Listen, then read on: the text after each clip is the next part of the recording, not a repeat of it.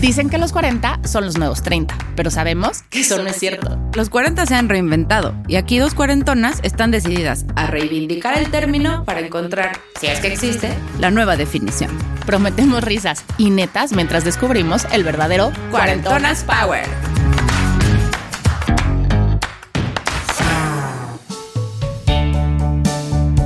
Tienes que encontrar un buen marido, tener los hijos que Dios te mande y quedarte ahí hasta que la muerte los separe. El matrimonio no es fácil. Tú tienes que hacerlo todo para que tu marido no te deje. Recuerda que él siempre tiene la razón. ¡Horror! Dentro de los tenebrosos caminos de lo tradicional, nos enseñaron a callar la voz interna para complacer y por supuesto no quedarnos solteronas o peor, terminar divorciadas. Pero ¿qué pasa cuando descubres que tu voz interna es precisamente la fuente de tu felicidad? En este capítulo, una cuarentona bien chingona nos contará cómo le hizo para pasar de señorita casadera a diva del burlesque. Hola, somos Andrea Sordo Y Mariana Fernández. ya llegamos otra vez a este su podcast favorito, Cuarentonas Power. Agárrense, que hoy tenemos una invitada con la que seguro más de una se va a identificar. Porque de crecer en una familia tradicional, decidió en algún momento del camino hacer lo que más le gusta y escuchar su voz interna para dejar de escuchar a los demás. Y vaya que los dejó con la boca cerrada, o más bien abierta y hasta con la baba de fuera. Lorenza, bienvenida. Muchas gracias. Estoy muy feliz de estar aquí con ustedes hoy. Por fin se nos hizo tenerte por acá. Muchísimas gracias por venir desde tierras lejanas a contarnos tu historia. Empecemos por el principio. ¿Qué pasaba en la señorita Lorenza antes de casarse y cómo salió del cuento de hadas que tanto te contaron? Híjole, la pregunta del millón. Pues mira, y realmente la señorita del pasado era una niña católica criada en una familia muy, muy tradicional. La segunda de cinco hermanos. De alguna manera llevaba la responsabilidad de la batuta de la hermana, mujer mayor, los demás son hombres. Pues había que cumplir muchos roles, ¿no? Dentro de la casa. Siempre fue una niña súper, súper tímida y muy reservada, pero lo que sí siempre se esperaba de mí era que Lorenza era complaciente, ¿no? Pese que cuentan las leyendas que Lorenza era la más rebelde de los hermanos. Imagínate, mi abuelo me decía Blue Demon. Se veía venir, se veía venir.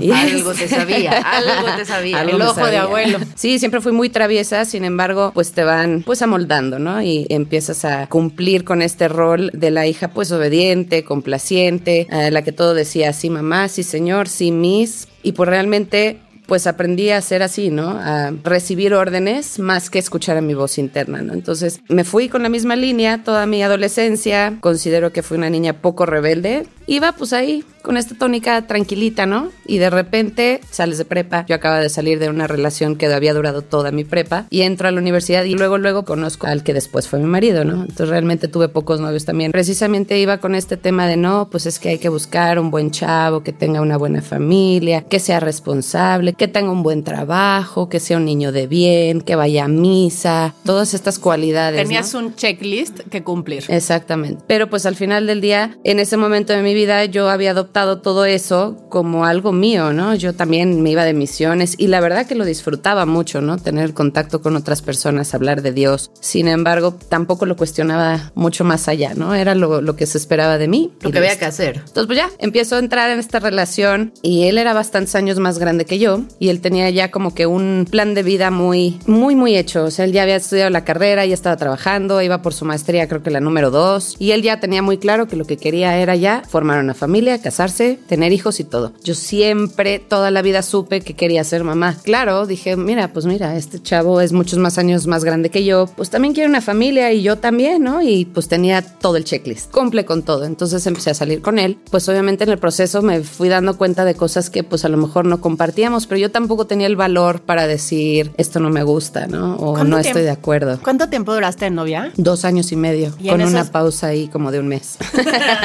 que ustedes han de saber, pero Mariana y Andrea fueron un, un gran pilar en mi vida en ese momento de esa ruptura. Yo era una Magdalena en la oficina, no podía ni, ni trabajar y ella decía, ya, Lore, anda, sí, mira, vete. Mira, ese güey está más guapo que el otro. Ándale, ándale, órale. Mira, qué bueno que eres libre, ve y vuela y busca otra gente. Y yo, no, Te van a hacer una era- canción, Lorenza. Claro. Te van a escribir una canción. Sí, aquí secreto entre nos. Tema prohibido, tener sexo antes del matrimonio, mega prohibido en mi cabeza, en mi corazón. En... Era la única persona con la que yo había tenido relaciones una vez.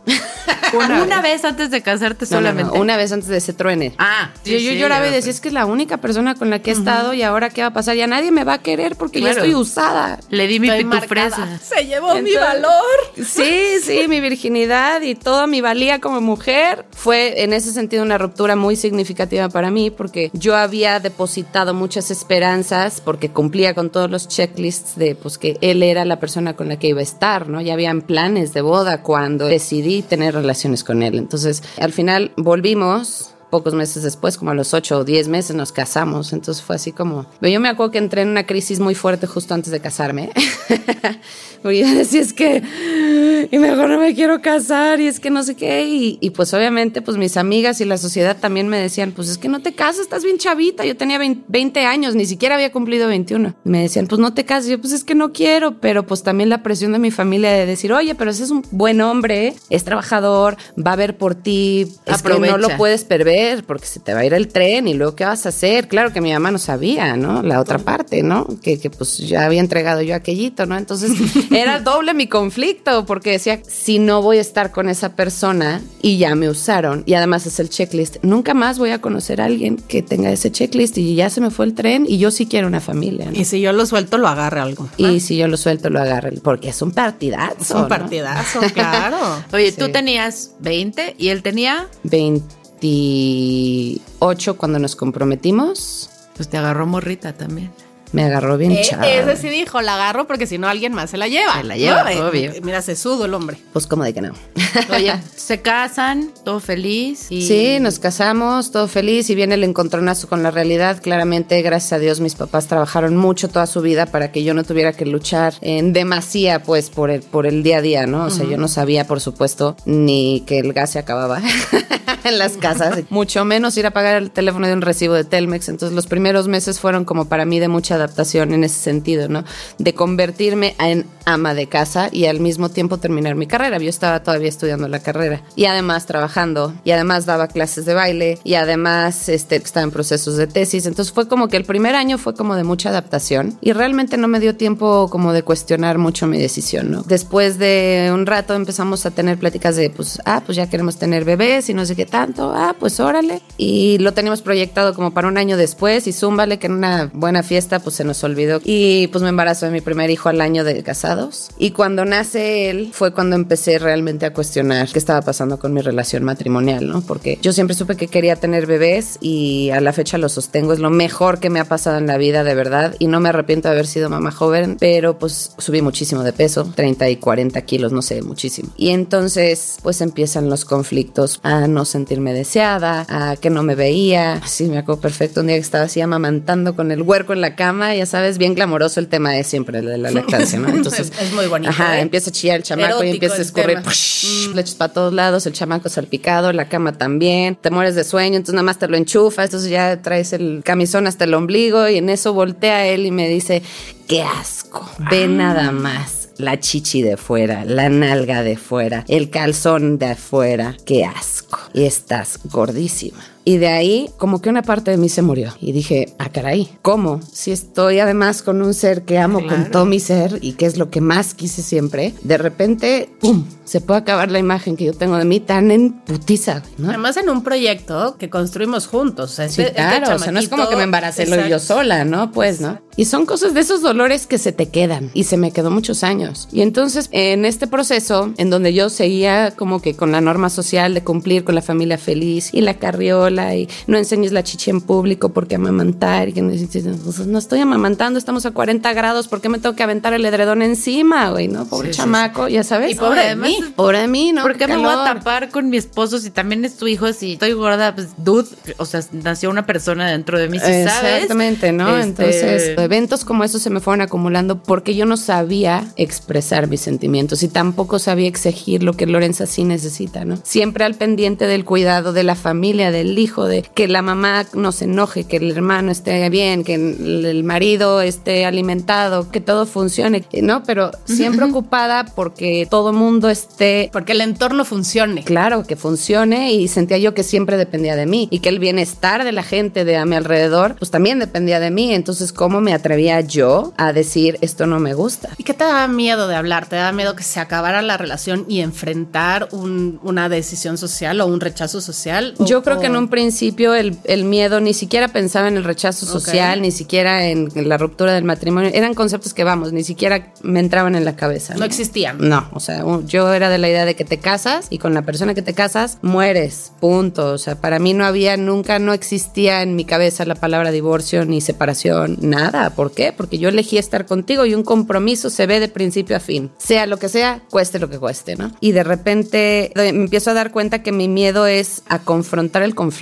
Saber que yo podía estar conflictuando o infligiéndole un dolor a alguien era algo que para mí era inmanejable, inconcebible y salía de todas mis posibilidades emocionales. No, no era posible para mí pensar que Tú si yo te digo generar no quiero, ajá, y que a ti te duela eso que te estoy diciendo no quiero, no me gusta, ese dolor tuyo era algo que yo sentía que era mi responsabilidad Que y que no iba a saber cómo manejarlo. Exacto. Preferías Entonces, tu dolor de quedarte callada antes de, de lastimar de a lastimar a alguien más. Pues por ahí como que empecé como a acumular dolores, porque la vida duele, o sea, eso de que, ah, sí, el amor, es- sí, el amor, yo siento que el amor es súper sanador, lo que duele a veces es la falta de amor y no nos damos cuenta, ¿no? Yo no creo que el amor duela, creo que la falta de comunicación provoca un dolor y claro que el amor se va muriendo con tantos dolores acumulados. Claro. Con- la mala concepción del amor. Tenemos este amor muy romantizado donde todo es perfecto y el día que te das cuenta que no es perfecto, que no entonces vives esto no es amor, ¿no? Exacto. Sí, y todo lo que sale de lo que tú tienes como en tu mapa mental de se casaron y vivieron felices para siempre. Ya no sabes cómo computarlo, ya no sabes qué hacer con eso, ¿no? Entonces está súper loco porque dos años después me embarazo de mi segundo hijo. Igual volví a subir mucho de peso, no tanto como la primera vez. Y empiezo a percibir mi cuerpo como, o sea, a ver para atrás, ¿no? Y veo quién era la Lorenza de antes, que bailaba, que tenía un cuerpo, pues, digo, jamás he tenido un cuerpo power así de 90, 60, 90,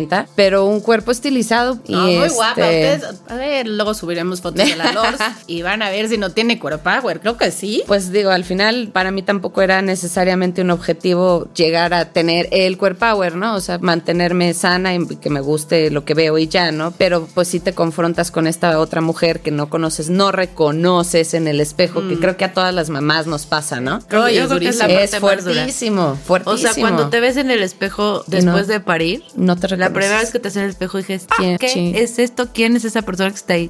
Y Es nadie te preparaba para eso. Nadie. ¿eh? O sea, todo el mundo te dice, y te van a ver a tu hijo y te vas a enamorar. Y entonces el amor incondicional. Sí, pero te Pero ves ¿y en quién el me espejo. dice que Sí. cuando me vea no me va a reconocer? Que cuando me lo pegue a la chichi me va a doler y que me va a sentir vacía porque no está la persona que fui. Exacto. ¿no? O sea, eso nadie te explica. Sí, ¿no? Y pretenden que uno pase por ahí este, feliz diciendo, qué padre ser mamá.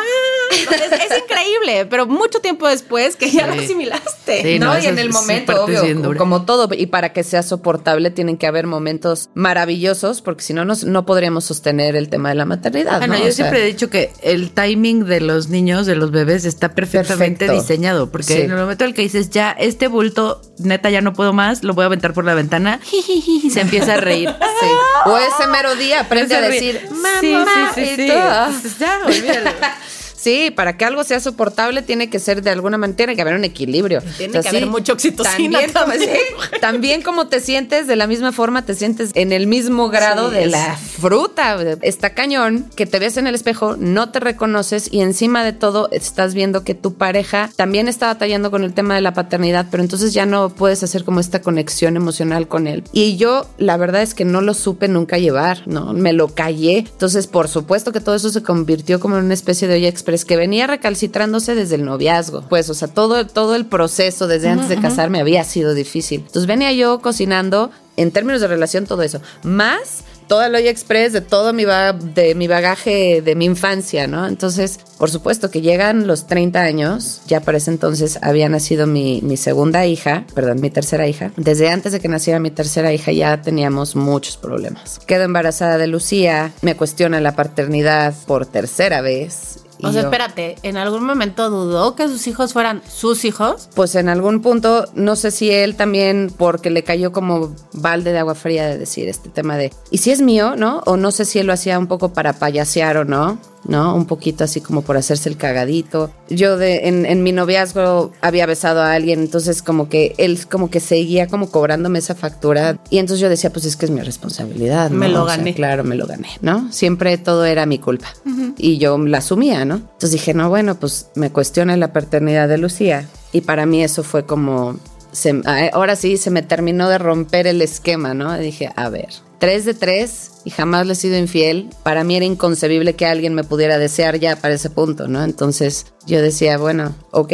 Y fue un- una broncota de la que realmente jamás me logré levantar, ¿no? Y claro, pasa que cuando ya vienen tantas cosas tan fuertes, pues entonces ya nada más se siguen acumulando cosas negativas en vez de seguir construyendo positivas. O sea, llega a ese punto en donde ya dejas de poder construir porque ya las heridas son muy, muy fuertes, ¿no? Y empiezan a suceder cada vez eventos más complicados, más dolorosos, hasta que finalmente por ahí de los 30 años entré en una crisis fuertísima y este, empecé a ir con psicólogos. Yo ya para ese entonces, obviamente, líbido, ¿qué, li- qué es eso? ¿Existe? ¿A poco hay? ¿No? O sea, el tema de la sexualidad para mí siempre había sido un tabú súper fuerte. Jamás hablaba del tema con nadie. Entonces yo no sabía nada. O sea, un libro completo, un lienzo en blanco en términos de sexo, ¿no? Claro que no sabía yo tampoco lo que quería, lo que buscaba, lo que me gustaba. Nada. Me perdí. Entonces empiezo en un proceso psicológico. Empecé a ir con guías espirituales, con sacerdotes, con psicólogo. Fui al médico porque yo estaba segura de que yo estaba loca. No, y además con una persona que debería ser tu compañero, reforzándote todo el tiempo que todo lo haces mal, pues Seguro no hay manera que no te la creas. Claro, y no necesariamente porque él sea un villano, ¿eh? Sin embargo, él tampoco tenía las herramientas que necesitaba para que realmente nos pudiéramos Para complementar construir. de una manera positiva, ¿no? Pues ya empiezo con todo este proceso y en en una de tantas el psicólogo me dice, tú lo que necesitas es volver a encontrar cosas que te gusten a ti y que no te importe lo que digan los demás. ¿Qué te gusta? Y esas veces que dices, Mm. chale. O sea, no sé. Ah, El pozole. ¿Comer? Eso siempre lo he tenido muy claro. Comer y fumar siempre me ha gustado. Entonces, entonces fue, fue duro porque me, me di cuenta que no sabía ya quién era. O sea, ya no me acordaba qué me hacía vibrar, qué me gustaba. Ya la música toda me sonaba igual. Estaba como entumida. Ya no sientes nada, ni bien ni mal. Pero pues bien me decía mi psicólogo, lo malo de un corazón entumido y acorazado es que nada entra para lastimarte, pero nada sale tampoco. Y tampoco nada bonito puede entrar. Entonces, este, como que ir desescamando ese corazón fue un proceso que me, que me dolió muchísimo, este, pero que ha sido el mejor regalo que me he hecho a mí, sin duda. Entonces, darme la oportunidad de desescamar, de ver realmente cuáles dolores eran objetivamente algo que yo podría atender y solucionar porque sí eran mi responsabilidad y cuáles había que aprender a perdonar y dejar ir, ¿no? Pues en ese proceso inicié y en el Inter empecé a bailar, empecé a, a buscar otra vez, pues quizá ir con amigas a cenar, rescatar amigos de desde la adolescencia, ¿no? Y volver a ir por allá y por acá y salir y venir. Y claro, obviamente, pues para una persona, imagínate, ¿no? Mi ex, el descontrol que fue para él, ¿no? Él dijo, ahora sí se volvió loca, ¿no? O sea, si de verdad. Ahora sí, de veras, Si de por sí no era muy normalita. De tener en la casa. Claro, de ser la este, esposa complaciente, qué- etcétera, y de repente se lanza a hacer mil cosas y no participa el marido, sino que ella se va a hacer cosas, ¿no? Si tiene su vida. Claro, empiezo yo a buscarme una vida fuera de mi vida matrimonial, no por querer no estar necesariamente en el matrimonio, o sí, que después fui entendiendo que para mí esas cosas empezaron a ser como escape. Pero en ese momento no era mi intención lastimarlo a él, sino rescatarme a mí, ¿no? Entonces no fue bien recibido mis esfuerzos tampoco de rescate y empezó la rebatinga de la buena. Ahí sí, ahí empezaron los O sea, cocolazos. ahí es donde crees que príncipe fue se convirtió en sapo. de- Sí, porque dejamos de lograr caminar hacia el mismo objetivo. De por sí ya para ese entonces yo sentía que ya éramos como dos extraños que no se conocían. Eso sí fue mi responsabilidad. Yo nunca tuve el valor para decirle a él quién es. Dicen que para que una persona te conozca, tú le tienes que decir quién eres. Claro. Y yo nunca me atreví a hacer eso, ¿no? Entonces... Y tú te estabas adaptando a lo que él quería que tú fueras. Exactamente. Y él me ponía unas expectativas que estaban muy fuera de mi alcance también, ¿no? Entonces, pues claro, o sea, todo eso fue provocando que nos distanciáramos y a que yo empezara a buscar, digamos, estar contenta y a sentir de nuevo por otros lados, ¿no? Con mis amigas y vámonos de antro y vámonos no sé qué. Entonces eran las pinches 7 de la mañana y sabía que al día siguiente iba a tener que regresar a cambiar pañales, llevar al kinder, regresar al fútbol, pero a mí me valía gorro con tal de poder, y a las 7 de la mañana regresaba de la fiesta, claro que el otro furioso, ¿no? Ajá. Sí cambiaste, Lorenzo, pues, ¿qué te pasa? de estar dormida a las 9 de la noche llegar a las 7 de la mañana. No, no, no, nunca dormido temprano, soy bien desvelada, pero por lo menos me desvelaba en mi casa, ¿no? O sea, y con él, en las fiestas con los amigos de él. Pero también esa es otra, yo había adoptado a los amigos de él como mi círculo social. Porque además ya no vivías aquí. Ya no vivía aquí, me fui a vivir a Querétaro.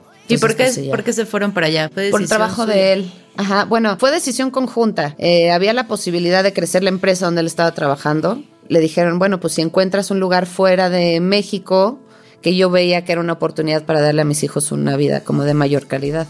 Y la verdad es que soy muy feliz en Querétaro, de eso sí que no me arrepiento tampoco. O sea, de verdad, qué delicia haber salido del caos de la ciudad y respirar, fue maravilloso. Entonces, no, eso no, eso no fue algo que me impactó, pero ciertamente el tiempo que estuve con él en México, adopté a sus amigos y ya cuando llegué yo a Querétaro empecé yo a hacer amigas, pero él no, porque trabajaba todo el día. Mm. Entonces también estaba este celito, es que tú sí tienes amigos y yo no. ¿No? Entonces como y además pues ese problema tuyo, no mío, ¿no? O sea, yo no puedo llevarte de la mano a que hagas amigos, pues eso es algo que tienes que hacer tú. Pero pues yo me sentía muy mal y responsable, entonces lo fui jalando a mi círculo de amistades también de acá, al grado que ahorita, después del divorcio, pues él se quedó con los amigos y con el perro. Te vas ya con una relación compleja, digamos, a nivel marital, llegas a atender nuevas redes, a hacer amistades, a salir hasta las 7 de la mañana, a echarle más leña al fuego. Lorenza, tampoco te estás sosiega, estás viendo que la cosa está mal y tú ahí vas, ahí vas. Pues Pero mira, cuando uno anda en una crisis tan fuerte no te das cuenta, ¿eh? No, claro que no. O sea, andas como dando patada de ahogado a ver quién te haga, a ver quién te italiana, ¿no? a ver de dónde me agarro. ajá, a ver sí, literal, sí, sí, sí. O sea, y en, en un proceso en el que estás tan complicado y las que hemos pasado por divorcios, sabremos lo importante que es tu red, tener a tu familia cerca y a lo mejor no es precisamente a tus papás, a lo mejor a tus primos o tener a tus amigas, ¿no? ¿Cómo logras llevar esto? Porque además es un proceso bien duro. Sí, súper duro. Y además se quedó con ellas. Después, no, no con todas, pero sí algunas.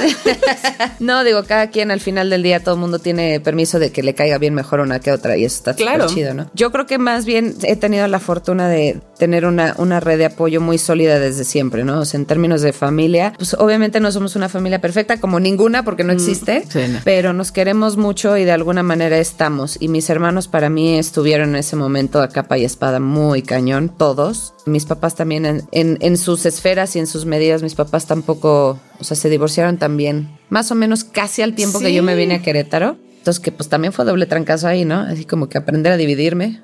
Pero pues a su forma también los dos pudieron ahí ser red de apoyo. En ese sentido me siento muy afortunada porque ya cuando la cosa se puso de plano dura y que yo ya no hacía otra cosa más que llorar y literalmente me dolían los nervios, o sea, no es broma, o sea, que te metes a bañar y te duele el agua, así, así de que traía los nervios a flor de piel, había bajado cualquier cantidad de kilos, estaba flaquísima, demacrada ya también, de pinche tristeza, la neta. Y llegó un punto en donde ya mi mamá me vio tan mal que me dijo, gorda, si no eres feliz, haz lo que tengas que hacer lo que sea que necesites hacer y yo te apoyo. En el momento en el que escuché eso, haz de cuenta que me dijeron, ah, o sea, te abrieron la puerta. Tengo permiso de ser feliz. O sea, Ajá. Tengo permiso de buscar mi felicidad. No tengo que soplarme todo este dolor a huevo. ¿Cómo importa más que el espejo social, más que tu red de apoyo social, más de que más que todo eso, cómo importa lo que tu familia piensa de ti. ¿Cómo pesa? Pesa muchísimo las expectativas y pesa muchísimo el apoyo. Y al final yo sentía un peso muy grande por cumplir una expectativa de lo que Lorenza tiene que ser. La niña que siempre sonríe, que es complaciente, que a todo dice sí, que ah, que se casó, chavita, que tiene sus hijos, que da, todo sobre chido, chido, todo padre, padre, padre. Pero yo traía un sufrimiento interno fuertísimo del que nadie sabía y cuando finalmente se me salió de las manos y ya era imposible esconderlo. Mm. Ajá.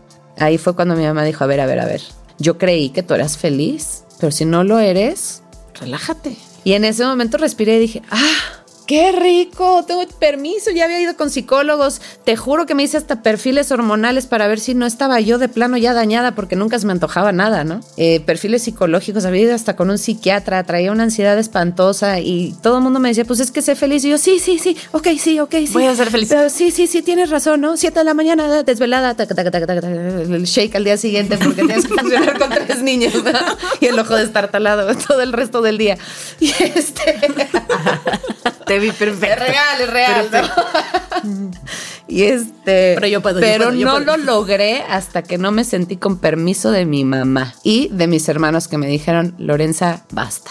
Soy muy afortunada porque a pesar de que yo tenía este impedimento, pero no lo sabía hacer, he aprendido de a partir de los 30 y hasta, o sea, llevo apenas una década aprendiendo a decir quién soy, a poner límites en mi vida. Gracias a mi red de apoyo es que pude realmente empezar a sacar la cabeza y a, da- a darme cuenta de que pues había gente que no iba a estar de acuerdo con mi decisión y que me iban a dar la espalda.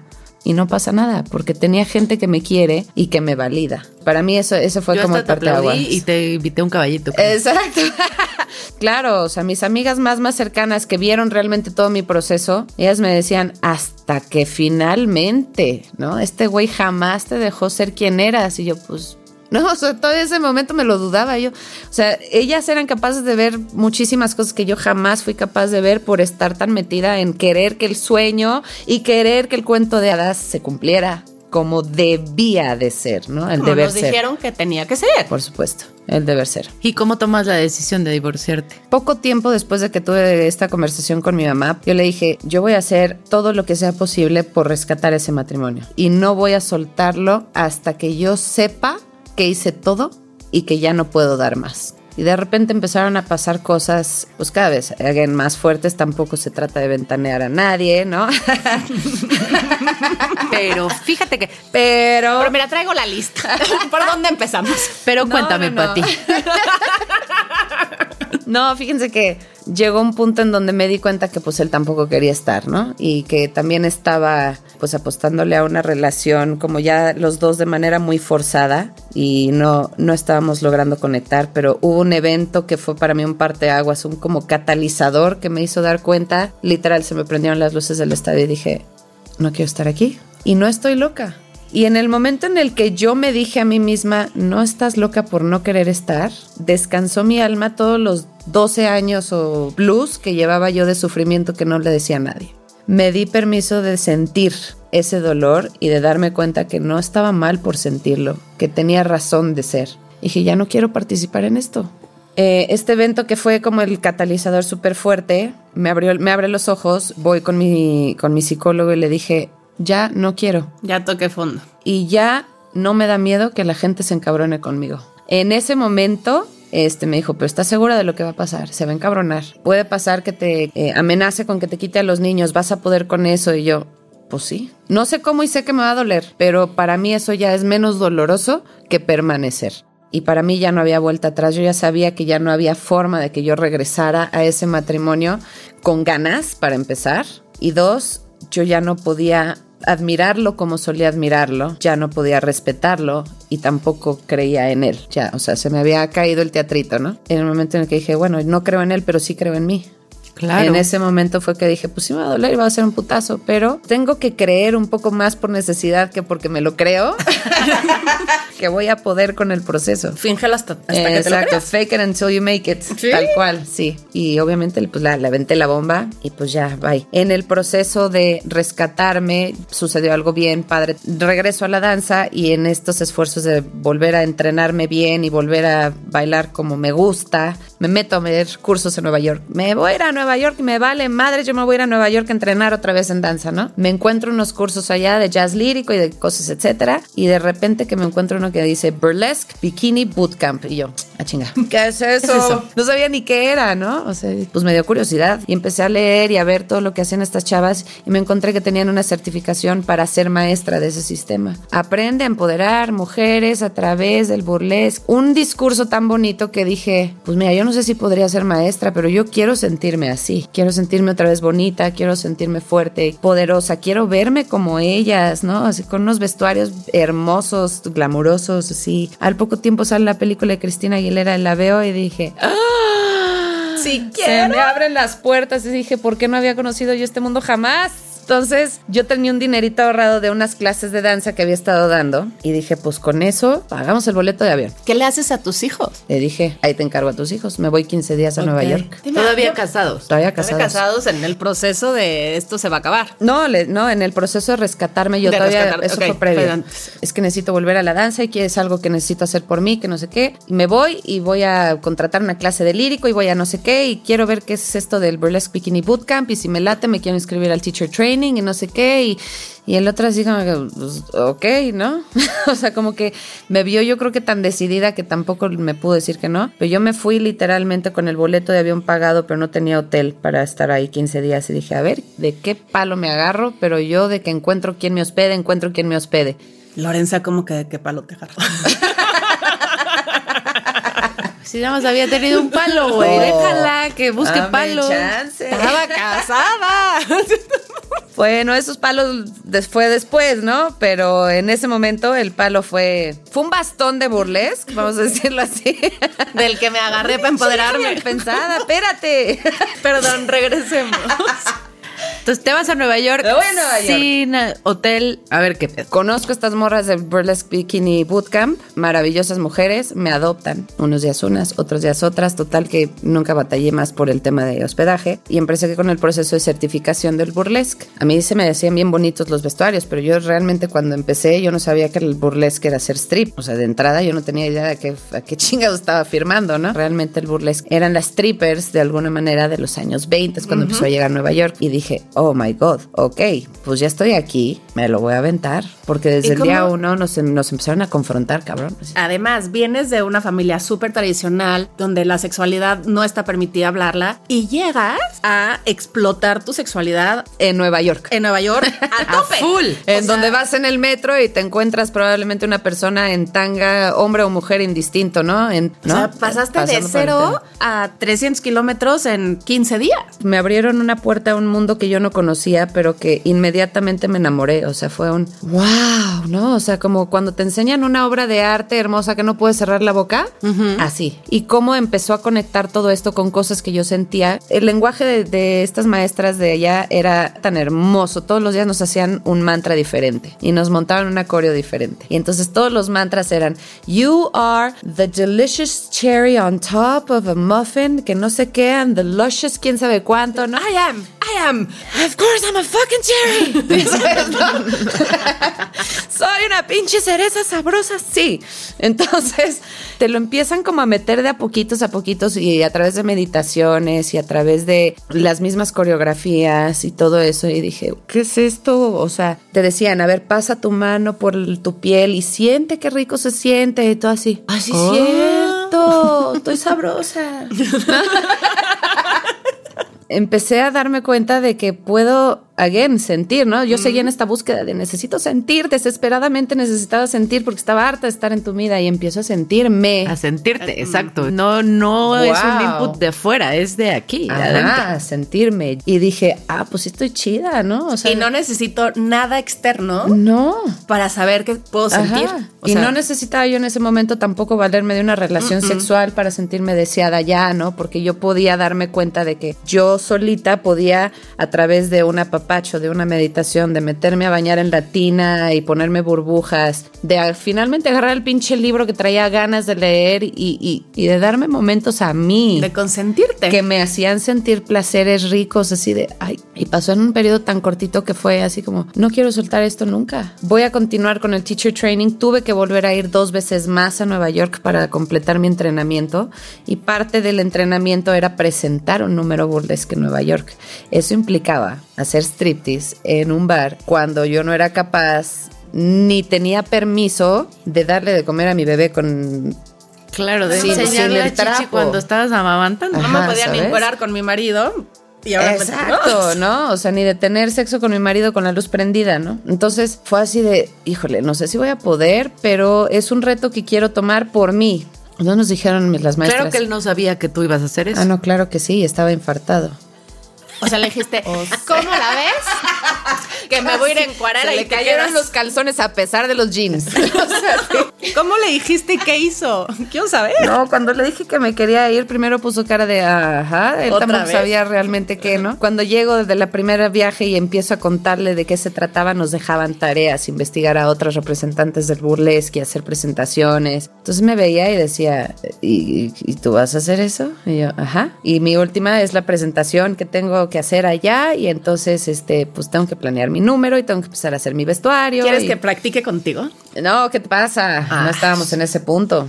Al contrario, yo estaba en un punto muy delicado en la relación, que no me siento todavía anímicamente fuerte para compartir esos temas, pero en esos momentos yo ni siquiera podía dormir en la cama con él. Entonces, este, llega un punto en donde le, le empiezo ya los vestuarios y empieza a ver que pues al brasier le quito esto, le, le- lo hago más chiquito y más chiquito y le empiezo a poner chingaderitas ¿no? y la lentejuela y Le el flequillo. sí, le empiezo a colgar cosas para que se mueva. ¿no? Y entonces empiezo a ponerle cositas, ese va a ser tu vestuario, y ya sabes, el vestuario se hacía más chiquito por segundo, ¿no? Él haciendo un esfuerzo por entender lo que estaba tratando de hacer, pero claramente no lo No, no, estaba no, no. consiguiendo. Por supuesto que no, le hacía cortocircuito y este, Sí, porque Oye, te propongo que ¿por qué no haces tu número de monja? ¿Por qué no lo haces de botarga de dinosaurio?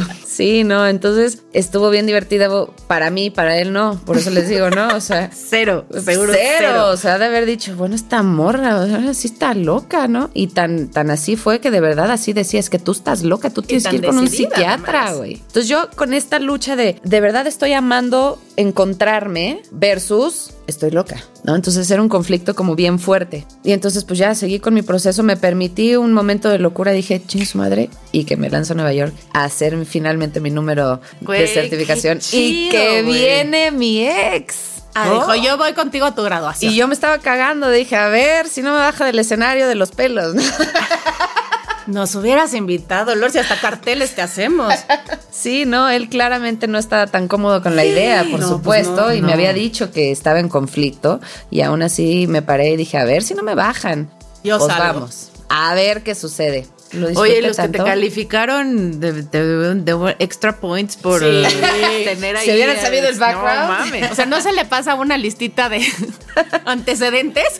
No se les pasa a los jueces, pero las maestras sí lo saben, porque parte del proceso del burlesque es aprenderte a conocer y reconocer con tus dolores. Es la primera parte. Estuvimos compartiendo durante todo este tiempo, pues todas nuestras vivencias Claro. y nuestros dolores. Entonces fue una experiencia, pues sí, como de. Por algo sirven los grupos de apoyo, ¿no? Porque el darte cuenta que no eres la única que está jodida en el mundo siempre ayuda. Pero sales al escenario Salgo al escenario. con tu mini brasier lleno de flequillos. No, fíjate que era un. Oh. Primero era un algo así, un vestido azul elegante de cuello a piso y poquito a poquito me iba desfundando, ¿no? Entonces los guantes no sé qué y terminé.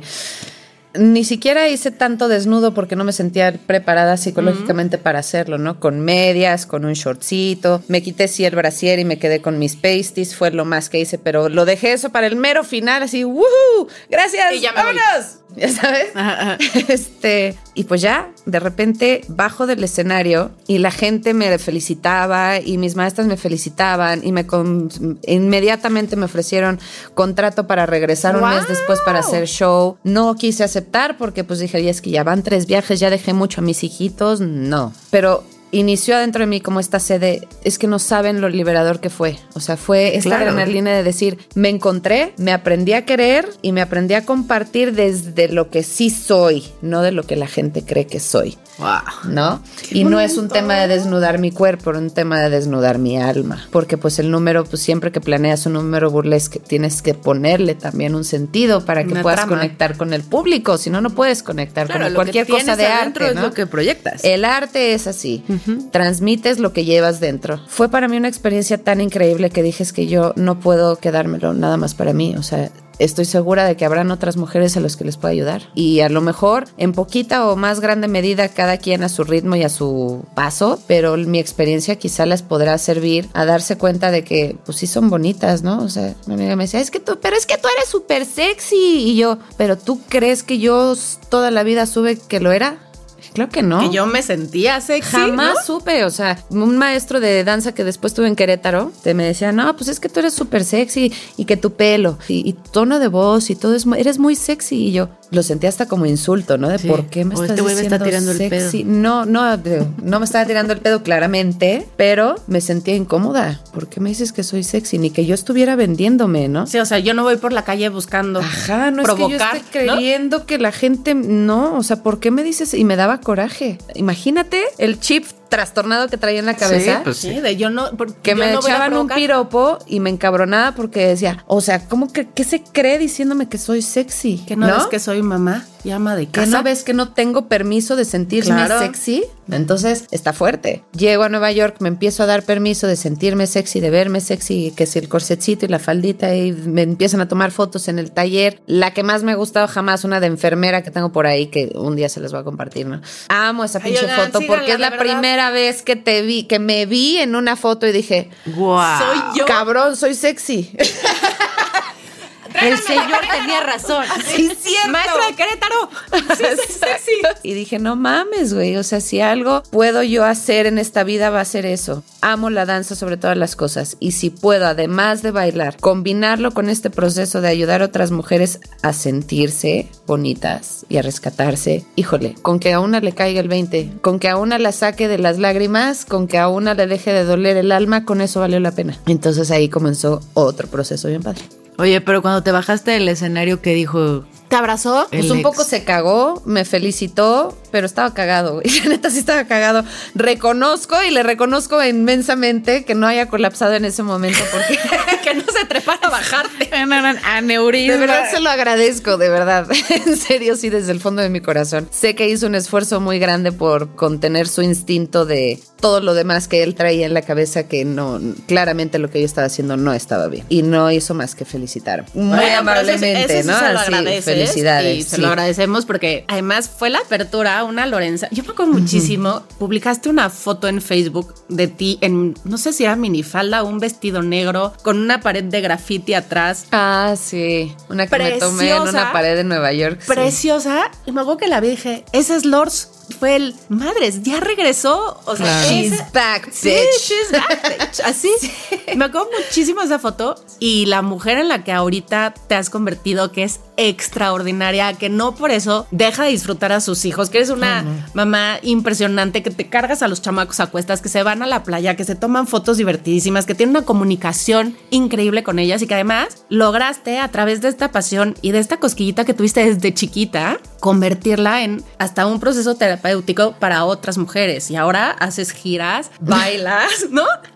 Me ¿Cómo, la estoy pasando genial. ¿Te la pasas ¿Qué bomba? te digo? Sí, la estoy pasando bomba. ¿Cómo logras llegar con tus papás y decirles, pues, ¿qué crees? Ahora soy así y esto me gusta? ¿Cómo haces con una niña, porque además eres mamá de una chiquita, decirle, pues, mamá, esto es lo que es y se acepta y ojalá tú aprendas, no a madrazos como yo aprendí, que se vale sentir? ¿Cómo logras hacer este cambio tan radical y además verte tan plena después de haber estado destruida? Ha sido un proceso, sí, muy complicado. El tema de los niños es siempre lo que más me preocupa, ¿no? Mis hijos para mí son mi prioridad y antes que, que todo lo demás están ellos, ¿no? Y eh, yo creo que la parte más complicada de aventarme a, echarme el tiro con el burlesque a la fecha, no creas, apenas estoy empezando ya a hacer como burlesque más en escenario, más, más pegado a lo que se hace en Nueva York, porque apenas me estoy dando permiso, por más chiquitos a mis chiquillos, sobre todo a Carlos, al más grande, híjole, le daba un conflicto espantoso, pues él estaba entrando a la prepubertad. Poco tiempo después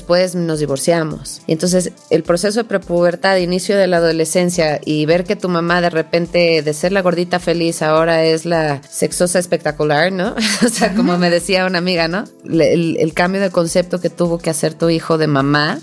Y además Es donde se la fuerte. es la hormona. Exacto, y él está en el proceso, me- la amiga con la que lo platicaba es psicóloga emocional, justamente infantil, ¿no? Y le decía, es que tengo batalla con Carlos porque de verdad no, o sea, se encabrona cada vez que voy a dar una clase, no quiere que baile, hace berrinches horribles y me dice que por qué hago eso, que por qué enseño mis pompas cuando bailo, que por qué muevo las pompas cuando bailo y le digo, pues, ¿qué quieres? O sea, que baile sin mover las pompas, está en chino, mano, ¿no? O sea, pero me decís que entiende que está empezando él a ver que tú puedes ser una persona que se convierte en objeto de deseo, porque él está empezando a desear otras mujeres claro. y ver que tú puedes ser una mujer deseable y que incluso tus amigos le, a lo mejor ya lo molestaban en esa época con que, tu mamá está guapa, no sé qué, ¿no? Mi primera batalla, la más dura, fue esa con, con Carlos, ¿no? Y de sentarme y decirle, a ver, mi amor, es que yo solamente estoy bailando, las pompas bailan con el resto de mi cuerpo, ¿no? Y al final del día moverme y expresar todo lo que yo tengo dentro no está mal. Es sacar una parte de quien sí soy, pero no lo es todo. No soy nada más eso, no soy nada más lo que bailo, no soy nada más como bailo, soy mucho más. Simplemente hay diferentes coreografías en donde yo voy expresando diferentes cosas y si tú me ves bailando un día un jazz lírico triste dirías esta vieja es depresiva. Y sí a veces, porque también batallo con depresión y ansiedad, pero pues es algo con lo que vivo. lo que vives. Exacto, también lo tengo. Pero si me ves un día bailando una coreografía súper sensual, diría, esta vieja es mega sexosa. Ha de ser y una también, pinche". sí. Y a veces también. Y sí soy, y sí soy todas esas cosas. Y me gusta y disfruto desde la tristeza hasta los momentos más eh, sexuales o no sexuales o divertidos. Y entonces da- lo que le decía a Carlos, date cuenta que las personas hacemos muchas cosas. Lo único que es importante es que todo lo que hagas lo hagas por convicción y pensando que realmente te da paz y felicidad a ti. Entiendo que a ti no te guste, pero no lo hago por ti, lo hago por mí. Si no te gusta verme bailar, tienes todo el permiso de no verme, pero no lo voy a dejar de hacer. Y fue bien fuerte porque pues fue como que mantenerme firme en esa línea y aprender yo, imagínate, o sea, mi primer domi de límites en mi vida, en donde tuve yo que aprender y ser lo suficientemente valientes para decir, es que esto es lo que yo quiero. Para dejar de complacer. Ajá, Y no sentirte a- culpable, y no sentirme culpable en el proceso. En el proceso.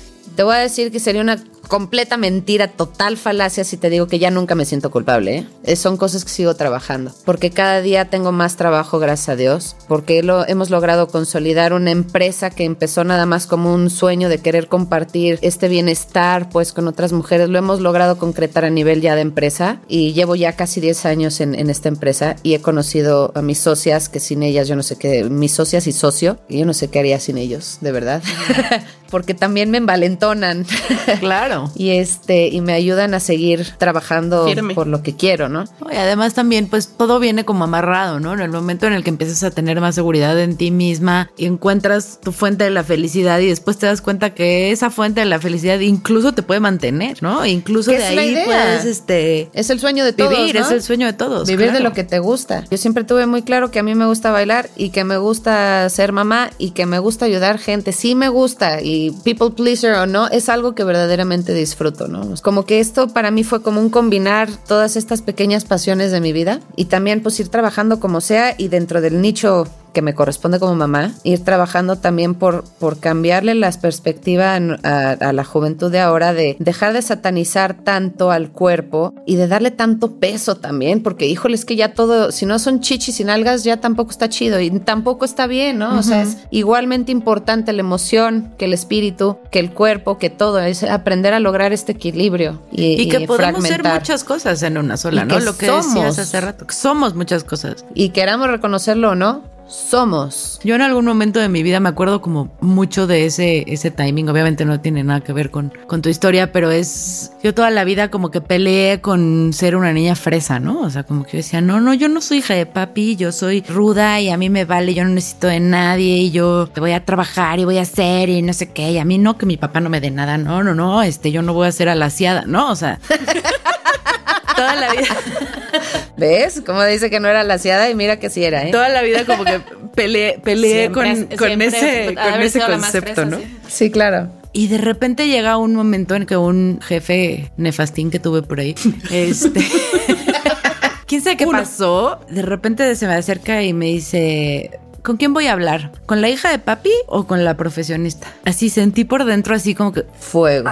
fuego. Y le digo, pues con las dos porque soy la misma. Huevo, esa es mi amiga. ¿Ya vieron por qué es mi amiga? O sea, obviamente es una burrada lo que estoy diciendo. No, no lo pero, es. Pero me acuerdo perfecto del sentimiento de decir, Fiu. ¿Te reconciliaste con ser hija de papi? Sí, soy una hija de papi. Y qué bueno que tengo el privilegio y le agradezco infinitamente a mi papá. Y también soy una profesionista y también puedo yo sola. Y también, o sea, soy todo eso. Una cosa no está peleada con la otra. ¿no? Y en el momento justo en el que alguien te lo pone como de frente, igual en este caso de, de muy mala hazaña, ¿no? Pero cuando alguien te lo pone de frente y te cae el 20 de decir, güey, pues es la misma persona, güey.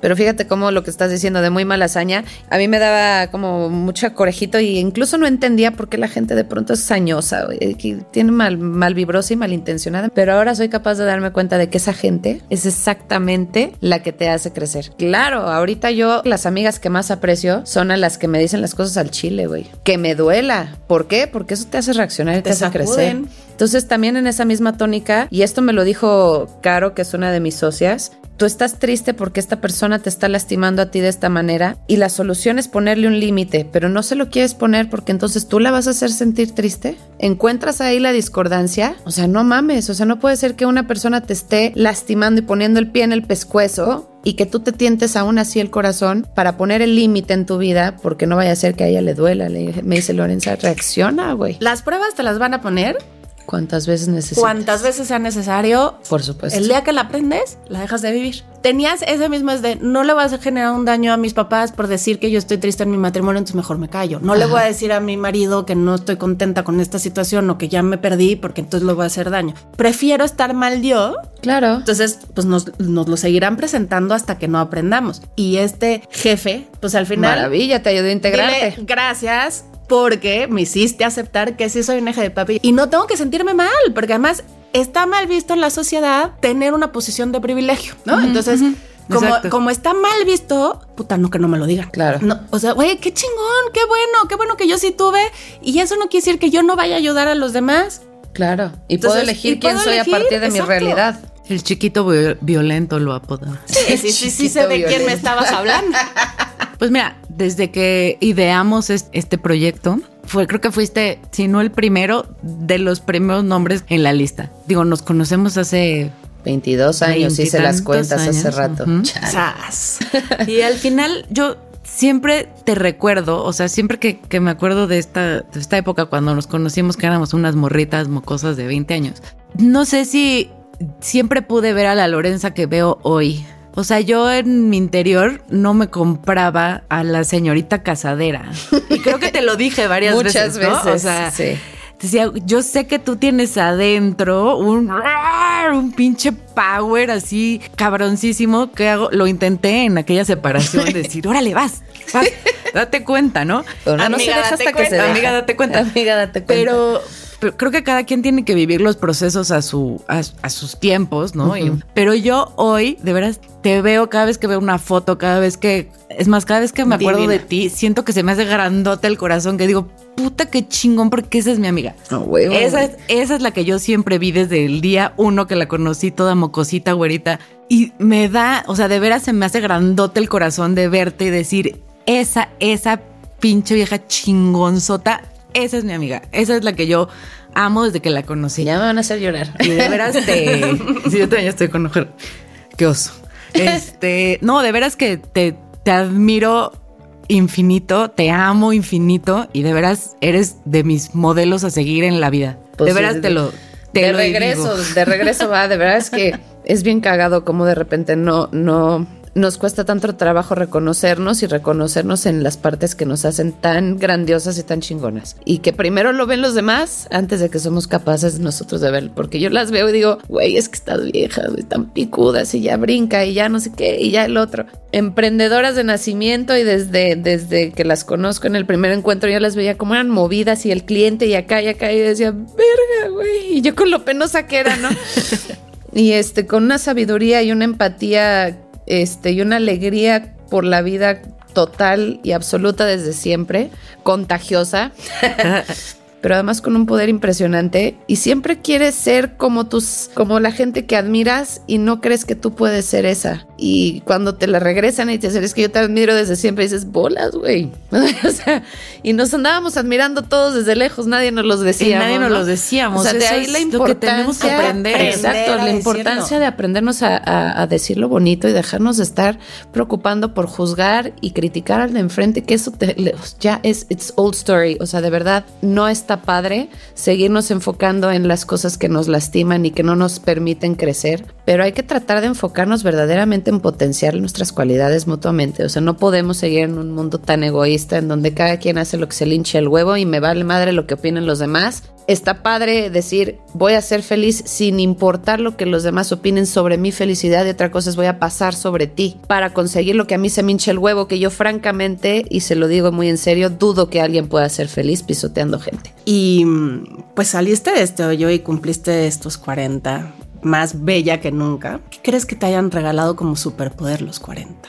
Yo creo que el superpoder más grande que tengo ahorita es la confianza de saber que no importa cuántos obstáculos me ponga la vida, de todas maneras voy a salir adelante. Tuve mucho miedo a salir de mi zona de confort y si hay un superpoder ahorita que yo puedo tener es ese, aventarme. Ya luego pregunto, ya luego veo, ¿no? O sea, de- y de, de saber que no pasa nada, que lo peor que puede pasar es ¿Ya que la cague. O sea, es que de verdad nos da miedo cagarla. Eso es lo- el peor escenario. Y si la cago, aprendo. De verdad, cuarentonas, todas las que nos escuchan, entiéndanlo que somos súper poderosas.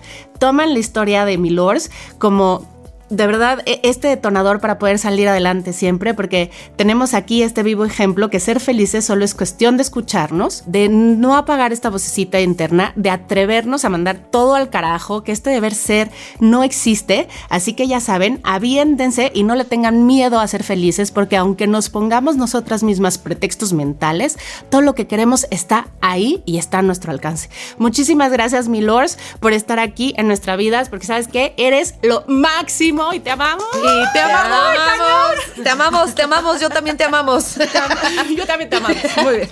Yo también las amo. Pues así terminamos con tristeza un capítulo más de Cuarentonas Power. Que no se acabe nunca. Ya saben, pónganse su corset, saquen las medias de red, suscríbanse, denle like, síganos. Nos encuentran en Facebook, Instagram, TikTok, Twitter como Cuarentonas Power. Eh, de nuevo, gracias a Brinca, a Lanice Studio, Fer, nuestro superproductor, Santi, nuestro ingeniero, a todos los que hacen posible este Power Podcast. Nos escuchamos la próxima semana. Adiós. Adiós. Gracias, adiós. Ay, qué chingón.